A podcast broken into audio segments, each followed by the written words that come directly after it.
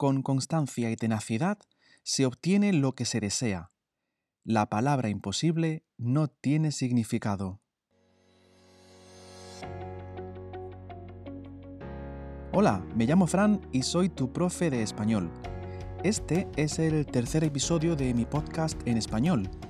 El objetivo es que practiques tu comprensión del idioma español y también que sigas aprendiendo vocabulario y estructuras gramaticales. Así que cada dos semanas te hablaré sobre diferentes temas de cultura, ciencia, naturaleza, etc. Podrás encontrar el texto de este audio en la sección blog de mi escuela online tuprofedespanol.com. Empezamos.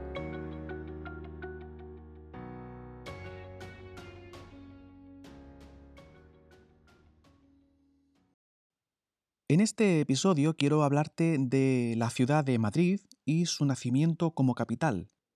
Algunas palabras nuevas que podrás escuchar esta vez son las siguientes. Surgir, que significa aparecer. La corte es la familia y los acompañantes de un rey. Fomentar es impulsar, promover.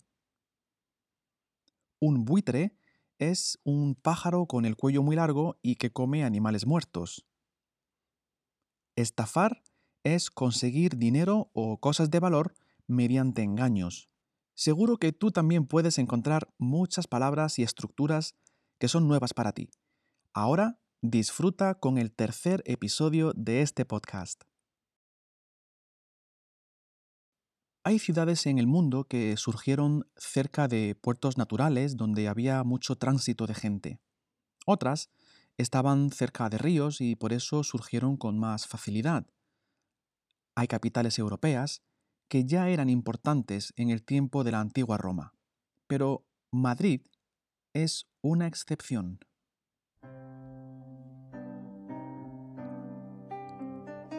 A mitad del siglo XVI, cuando empezó a ser importante, solo tenía 10.000 habitantes.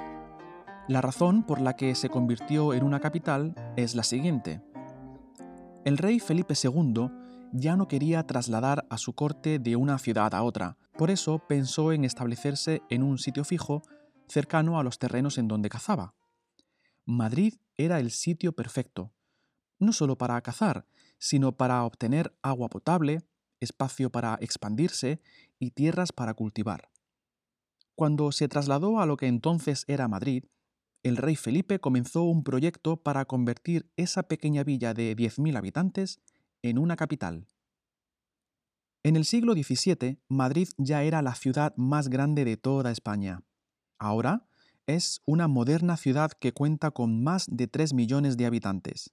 Madrid está muy relacionada con la monarquía, por eso, muchos de sus edificios se dividen en dos dinastías diferentes. La parte más antigua se llama el Madrid de los Austrias. Esto es debido a que la Casa de Austria ocupó el trono entre los siglos XVI y XVII. La parte más moderna se llama el Madrid de los Borbones. Los Borbones es el nombre de la familia que aún está en el trono. Llevan en el trono desde el año 1700. Ellos fomentaron la construcción de monumentos con el estilo arquitectónico francés, por ejemplo, el Palacio Real, la Biblioteca Nacional, el Museo Municipal, la Fuente de Cibeles, la Fuente de Neptuno y la Puerta de Alcalá. A través de los siglos, los diferentes monarcas contribuyeron económicamente a construir muchos de los edificios que hoy podemos ver. También fueron acumulando una colección de cuadros de muchísimo valor, y parte de la propiedad real se ha ido convirtiendo en jardines para el uso de los ciudadanos. Como los reyes han tenido mucho interés por la caza y los jardines, Madrid tenía muchas zonas verdes cuando empezó a expandirse. Y aunque el crecimiento urbano fue importante, aún existe una gran extensión de zona arbolada que va hacia el sur, hasta casi las puertas del centro de la ciudad. Uno de los parques más importantes es la Casa de Campo, era una antigua zona de caza o coto de caza que antes pertenecía a la realeza. Está cerca del Palacio Real y tiene un zoológico. A 10 kilómetros al norte de Madrid podemos encontrar el monte de El Pardo con importantes encinares. Este parque es ahora un lugar en donde se protegen dos de las especies más amenazadas de Europa, el águila imperial y el buitre negro. Otro parque muy popular es El Retiro, en el mismo centro de la ciudad. En el pasado, la familia real celebraba incluso batallas navales. En el siglo XVIII, los ciudadanos podían entrar libremente al parque, pero tenían que ir bien vestidos.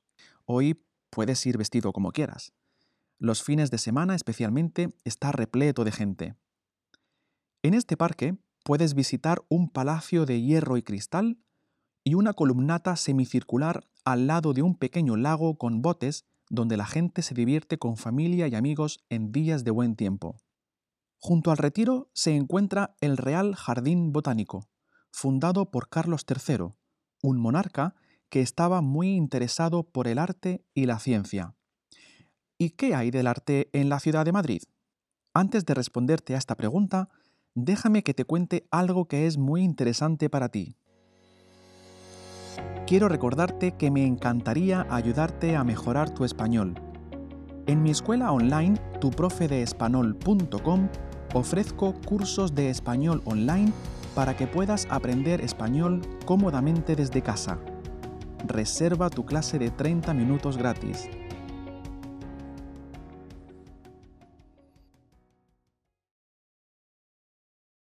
El arte en Madrid. Madrid contiene una de las galerías de arte más importantes del mundo, el Museo del Prado, erigido por Carlos III, considerado uno de los mejores alcaldes que ha tenido Madrid. Las pinturas expuestas en el museo tienen más de 400 años. Velázquez fue pintor de la corte en el siglo XVII. Cien años después, fue Goya el pintor oficial por eso el museo tiene tantas obras de estos dos artistas. Otras colecciones de arte se encuentran en el Museo Thyssen-Bornemisza y en el Museo Nacional Centro de Arte Reina Sofía. Ambos museos, junto con el Prado, se encuentran en la Avenida del Arte. Madrid ha tenido altos y bajos. Pasó por malos momentos durante la Guerra Civil Española, desde el año 1936 hasta el año 1939. Todavía hoy pueden verse agujeros de bala en el famoso arco de la Puerta de Alcalá. A pesar de esta guerra, los orígenes de Madrid apostaban por una ciudad en la que sus habitantes no usaran armas, participaran en peleas, insultaran o estafaran al vecino.